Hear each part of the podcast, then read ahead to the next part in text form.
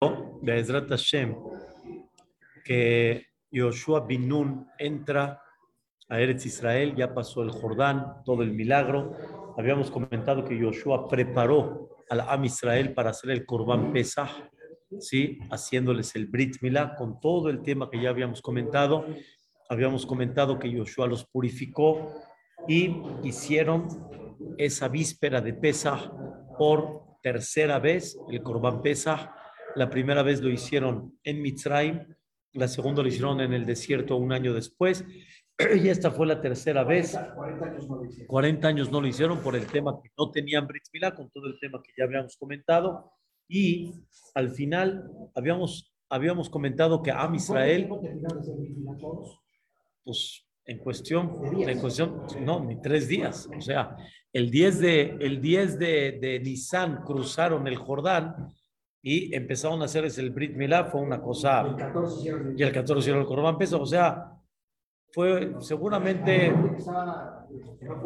el, el, tercer día del Brit Milá, sí, era el día más duro, era el día que tenían que de alguna manera, este, tenían que ya recuperarse, pero todos para la noche del Ceder, vamos a decirlo así, ya estaban bien y habíamos comentado que comieron matzot, sí, agarraron de la cosecha anterior, como ya habíamos comentado, comieron matzot y al siguiente día ya pudieron comer de la nueva cosecha, como ya habíamos explicado, y desde ese día, o sea, del día 15 y principalmente el 16 en adelante, ya no hay más man.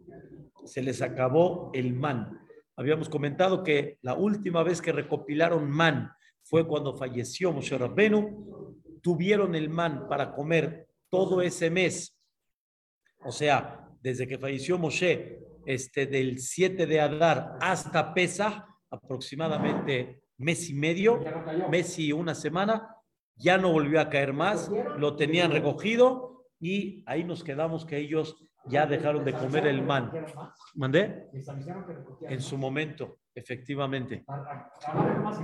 En su momento, o sea, sabían ellos lo que tenían que tener para comer durante toda esa época hasta que entren a Eretz Israel. Ahora vamos a estudiar este, un pequeño este, pasaje con Yehoshua, que cuando él ya estaba muy cerca de Jericó, Yehoshua estaba preparándose para la guerra, sabía que esta va a ser la primera ciudad que tiene que conquistar, pero todavía no tenía digamos, la orden de Dios de qué manera, cómo iba a ser. Y por eso dice la Torah, el Naví, perdón, Yoshua dice así, y Yoshua estaba ya muy cercano a Jericó, Baisa enav bayar, levanta la mirada Yoshua y observa Ish, Omed Lenegdo, un hombre frente a él. Y la espada extendida. Eso fue lo que vio. Yoshua Binun, cuando vio a este hombre, Yoshua Elab, se acercó con él, Bayomerlo, y le dijo, Alano, Alano Ata Imletzarenu, ¿eres de los nuestros o eres del enemigo? Y le dijo, lo, Kiani Hashem, yo soy el ministro de Boreolam, o sea, era un malaj que se le presentó a Yoshua y le dice, Atabati, le dice, ahora vine, por eso voy a explicar, Atabati, Baipol Yoshua al Panab, Yoshua, cuando vio Malach, se reclinó al Panabian y se, se hincó completamente, Baishtahu, Bayomerlo y le dijo, Ma Adonime ver el Abdo, ¿qué mensaje tienes a tu siervo, ¿sí? a, tu, a tu servidor?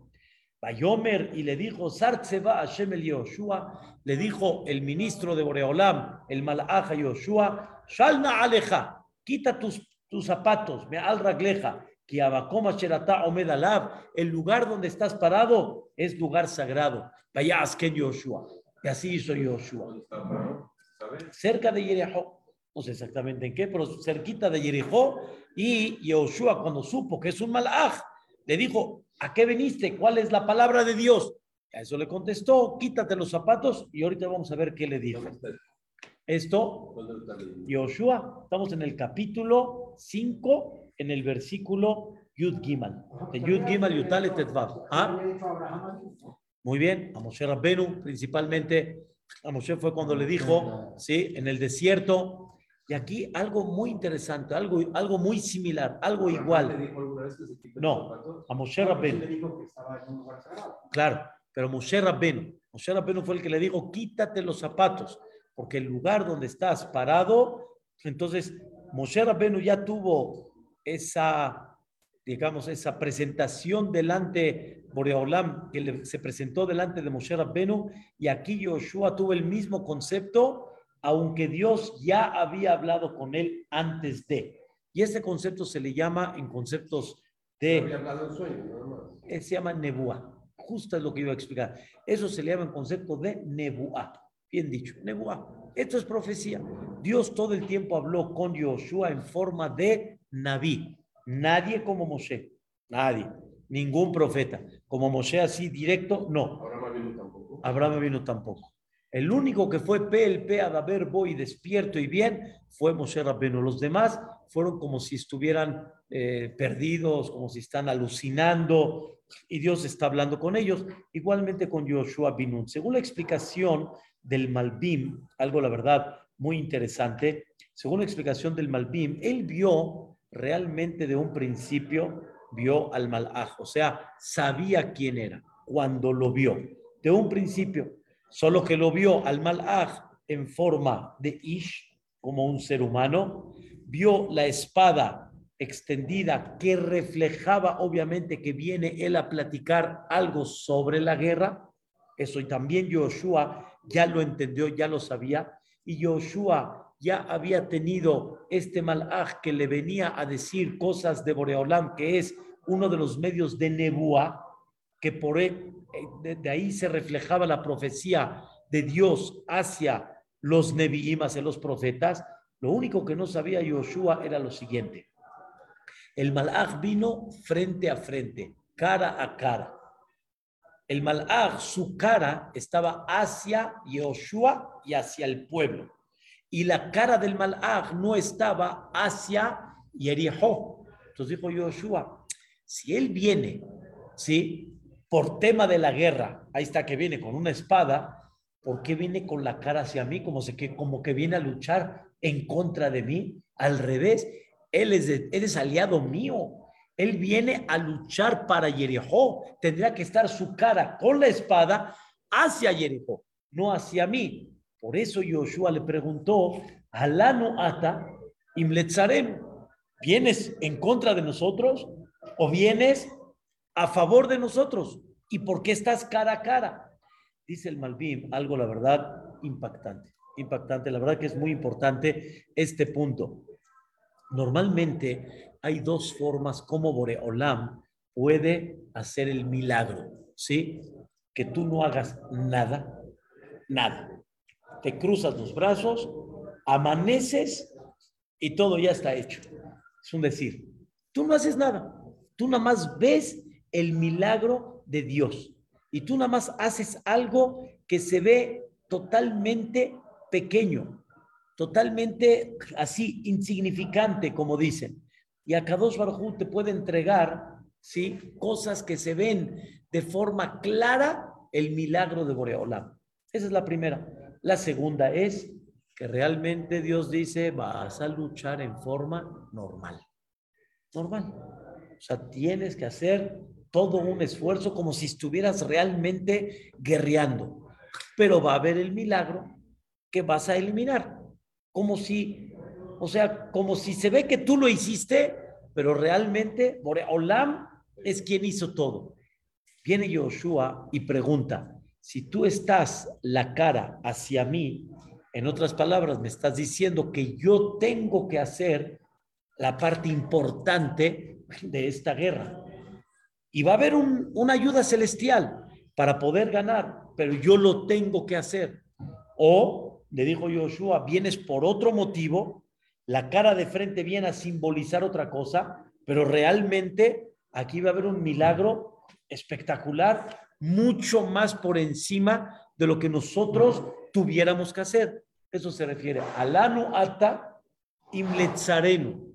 Viene a decirle Yoshua, viene a decir, realmente vienes para reforzarnos en la guerra y que nosotros vamos a ganar, pero lo tenemos que hacer nosotros, o imletzarenu, tú vienes a guerrear y tú vas a hacer todo, nosotros no vamos a estar aquí haciendo así cosas pequeñas, simbólicas, y no vamos a hacer nada. Y a eso le contestó el Malach, yo soy Sart Seba Hashem. Antes que todo, no vengo solo, vengo con el ejército de Dios. Sar Seba Hashem. Soy el ministro del ejército que no estás viendo. Tú más me estás viendo a mí, pero vengo con todo el ejército divino. ¿Y por qué estoy parado frente a ti? Dice aquí Atabati. Atabati quiere decir porque es la primera vez que vengo hacia ti. Voy a explicar este punto. Quiere decir, es la primera vez que Boreolam te va a decir de qué forma vamos a empezar a ver todas estas guerras para conquistar Eres Israel. Y por eso aquí estoy.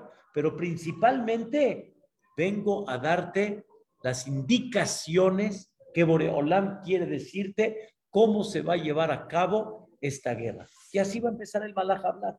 Entonces le dijo el Malaj, como es algo importantísimo, como viene el milagro de Dios y como viene así como tipo la zarza que, que está, está eh, llena de fuego, pero no se, no se consume en absoluto, eso es lo que van a ver acá ustedes similar en Jericó este lugar es sagrado porque realmente en este momento está la presencia de Dios y estará la presencia de Dios para poder llevar a cabo esta guerra. Entonces, fue lo que le dijo, necesitas elevar tu nivel espiritual, eso significa el concepto del zapato.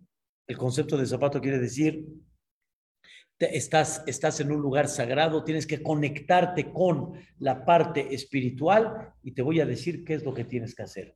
Hay algo que dice el comentarista Rashi en nombre de los Jajamim, que Moshe Rabbenu, este malach, que se llama Mijael, Sartzeva Hashem, y el malach Mijael, que siempre ven a las cosas buenas y para proteger siempre a la Am Israel, quiso estar con Moshe Rabbeinu en las otras guerras de los dos reyes grandes. Y, y Moshe Rabbeinu, ¿qué le dijo? No te necesito. No te necesito. Yo lo puedo hacer. En el sentido figurado, no, no, no de orgullo, sino diciendo Moshe Rabbeinu, la conexión de él es tan grande con Boreolam, ¿sí? De que yo, yo, con, yo estoy con Boreolam a tal grado que como si él fuera ya el malaj. Él no necesita, ¿sí? Él directamente, Moshe es como si fuera el malaj, como si fuera aquel que dice, y se, se, tiran solitos. Ese fue Moshe Rabbeinu. Pero Yoshua Binun, que ya no tenía el nivel de Moshe Rabbeinu, entonces ahí Moshe le dijo, va a haber momentos que Dios te va a mandar un malaj, ¿sí? Para que tengas la tranquilidad y la ayuda y ellos son los que te van a dar este, el camino y los que te van a abrir. Eso está en Perashat Kitizá, en Paneja Olejim, pero va a venir el Malach, que es el que te va a venir. Por eso dice el Pasuk, Ata Bati. Ahora vine porque antes no quiso Moshe Rabbeinu, no me permitió, pero Ata Bati. Vean qué le dijo Dios a Yoshua por medio del Malach. Viriajo, Yeriajo está Sogeretum Suger. Está cerrada. Cerrada quiere decir, aparte de amurallada, cerrada completamente. Yeriajo, no hay forma que alguien humanamente pueda entrar. Mi Penebene Israel estaba cerrada por protegerse de Am Israel. Ya sabían la que se les espera, pero nunca se imaginaron qué pudiera pasar. Y dice, en Yotze de Emba. No había gente que entre ni gente que salga. O sea, si tú quieres preguntar ahorita a alguien, ¿cómo se entra? Este, ¿Conoces aquí Yerijó? No había ni una persona que te puedas encontrar porque la tenían cerrada en Yotze Emba. Yoshua. le dijo a Kadosh Baruj Yoshua, no te preocupes. Ellos piensan que están protegidos, están cerrados. Reena tate Yerejó. Y Yerejó ya está en tus manos. Malká, el rey, Gibore Ahai, los, los del ejército, los soldados, todos ya están entregados en tus manos. ¿Y qué es lo que hay que hacer? Vean qué cosa tan increíble. Todo va a ser un milagro. Esto no va a ser guerra. Este Jericó no va a ser guerra. Vean nada más que qué increíble y lo que vamos a estudiar el día de hoy. Dice así: Saboteme ta'ir ta'ir pa'amechat kota Van a rodear la ciudad en breve. Rodear, rodear la ciudad quiere decir, tal vez no es la palabra, pero rodear significa cada día van a rodear toda la ciudad. Van a empezar, un decir, de acá, caminan, rodean la ciudad completita, terminan y regresan al campamento. ¿Quién va a rodear, rodear la ciudad? Ahorita les voy a decir. Una sola vez, seis días. Una sola vez. Rodean, terminan, Hazaku ¿Y quién va a rodear la ciudad? Shiv'a Kohanim Is'u Shiv'a Shofarot. Siete Kohanim, ojo, eh, siete Kohanim van a levantar siete shofarot. Siete shofarot de carnero. Tiene que ser de carnero. Lifneja Aarón. Y el Aarón, ahí también va a estar presente cuando van a rodear la ciudad. Entonces ya tenemos el Aarón, el mueble sagrado, siete Koanim, siete shofarot, Ubayoma ahí y el séptimo día, cada día van a rodear uno, y el séptimo día Sheva Peamim. El séptimo día van a rodear la ciudad siete veces. Y cada día que rodeen, los Koanim van a tener shofar y ¿qué van a hacer? Tu van a tocar todo el tiempo. Tu cada vez que estén, nada más ellos siete Koanim. Ahorita vamos a ver quién más aparte de, aparte de los Koanim, los Koanim que cargaron el Aarón, hubo otro grupo más, dos más, que también estaban con ellos. Entonces tenemos siete Koanim, siete Shofarot, seis días, una, y van a estar tocando el shofar. ¿Qué van a tocar? Itke'u, tequia. ¿Qué es tequia? La que conocen, la larga. Tú Hacemos la imagen. Tú, imagínense que todos estén escuchando un día, cada día, en el, en, el tiempo que les tomaba rodear, tú, ¿Qué están haciendo? ¿Qué están haciendo? Están tocando trompetas. Están tocando shofar. Pero, pero, ¿qué? ¿Qué significa? ¿Qué, cuál, es, ¿Cuál es la idea? Ok, entonces van a ser siete Koanim, siete Shofarot, el Aarón Kodesh, y vamos a estudiar que este, estos Koanim, como ya dijo Yoshua, tiene que haber Tequía. ¿Qué representa Tequía? ¿Saben ustedes? Tequía siempre representa un sonido de alegría. Tequía, siempre. Teruá es el cortado, es el de tristeza. Entonces en Rosh Hashanah hacemos alegría, tristeza, alegría, reflejando Hashem Melech, alegría, Hashem Malach, tristeza por lo que le fallamos en el pasado, y Hashem Imloch Leolam Baed, alegría por el futuro, o sea, por comprometernos en, en echarle ganas para el futuro. Aquí la tequía principalmente era tequía porque era día de alegría, día en la cual vamos a ver milagros fantásticos. Y el algo similar. Pero aquí, este, realmente fueron siete y el séptimo día que hicieron, siete veces. Igual que la Zacapot. Un día de los seis, cada día una, Ubayoma Shevi, Sheva Peamim.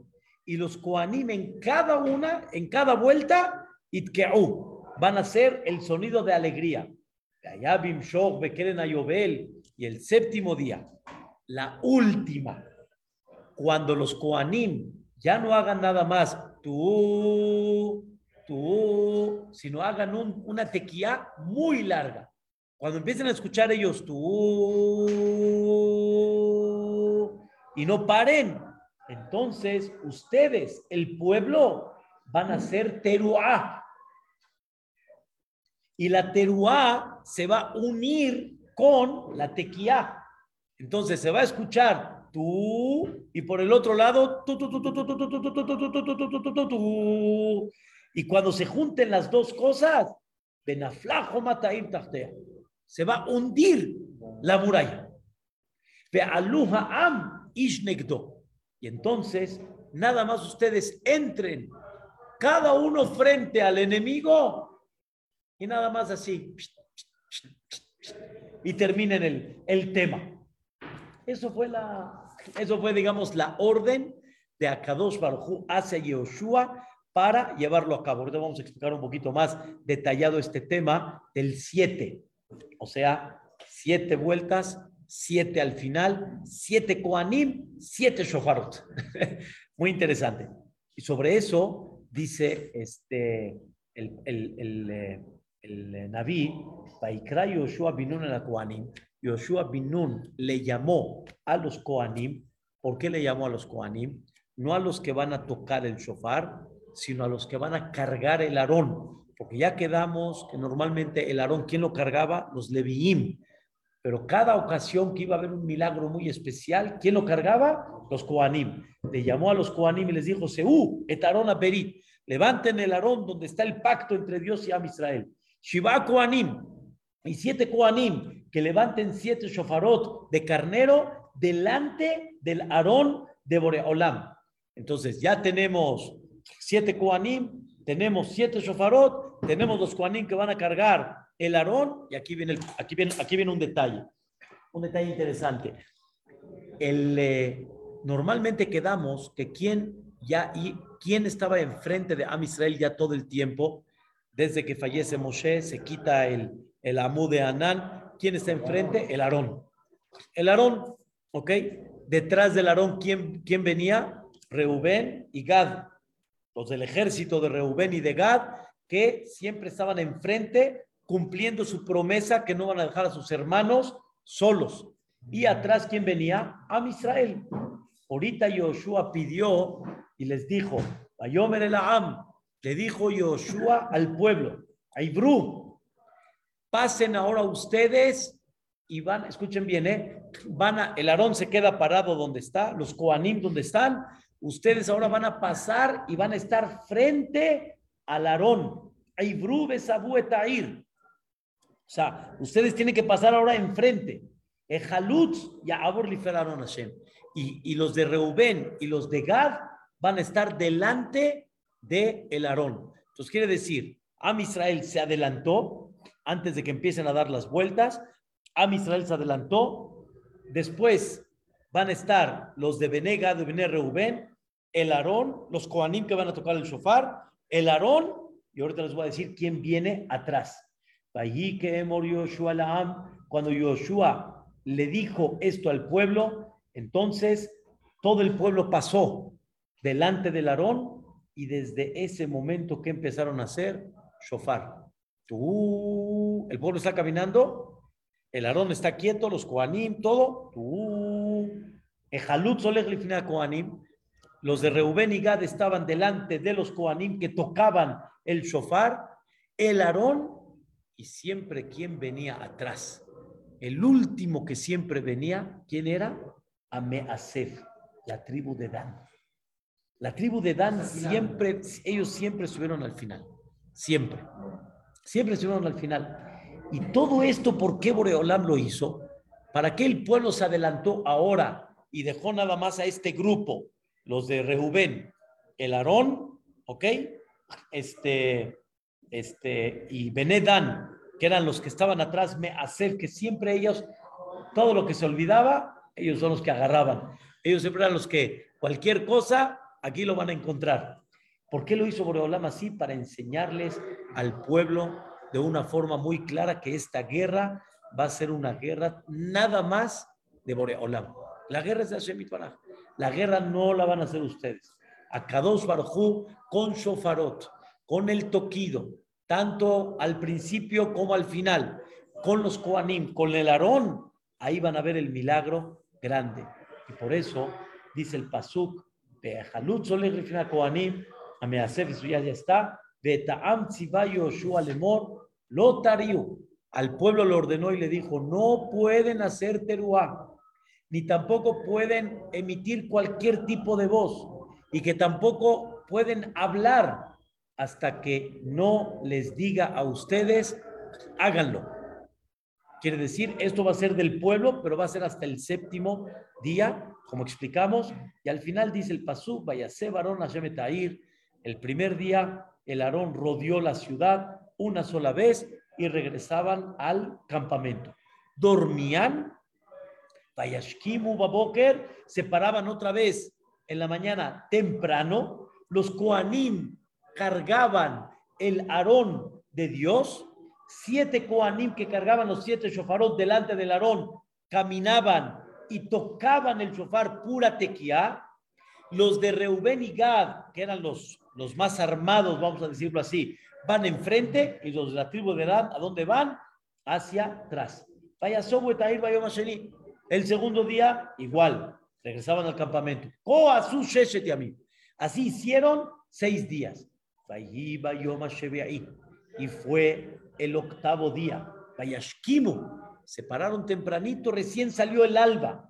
Vayasobu Ha'ir Kamishpata Rodearon la ciudad tal cual como Boreolam ordenó, y aquí viene el tema que habíamos hablado, siete Koanim, siete Shofarot, siete días, siete Akafot, que fue al final siete, y todo esto es porque el séptimo día siempre que representa Kodesh.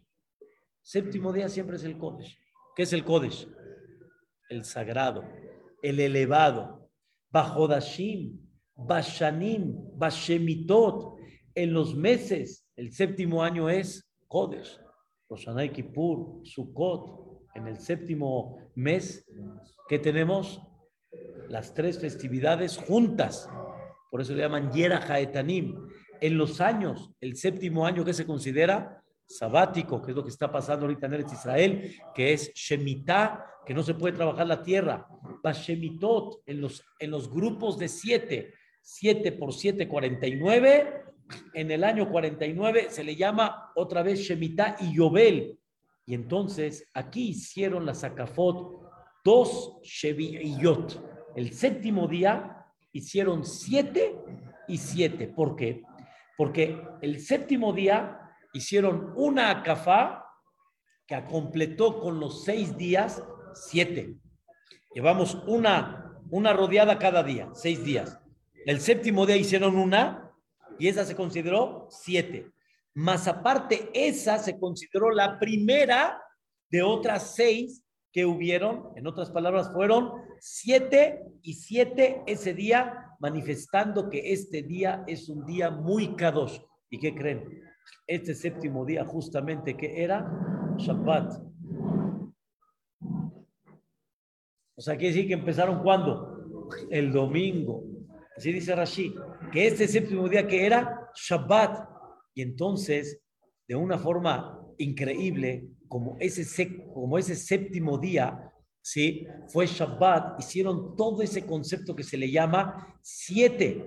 Y por eso dice el Pasuk, Kamishpat Azeh. Kamishpat Azeh quiere decir, hicieron el séptimo día una, que fue la primera como las de atrás, más aparte otras seis que se unieron con esta, representando que este día va a ser un día muy sagrado, muy especial.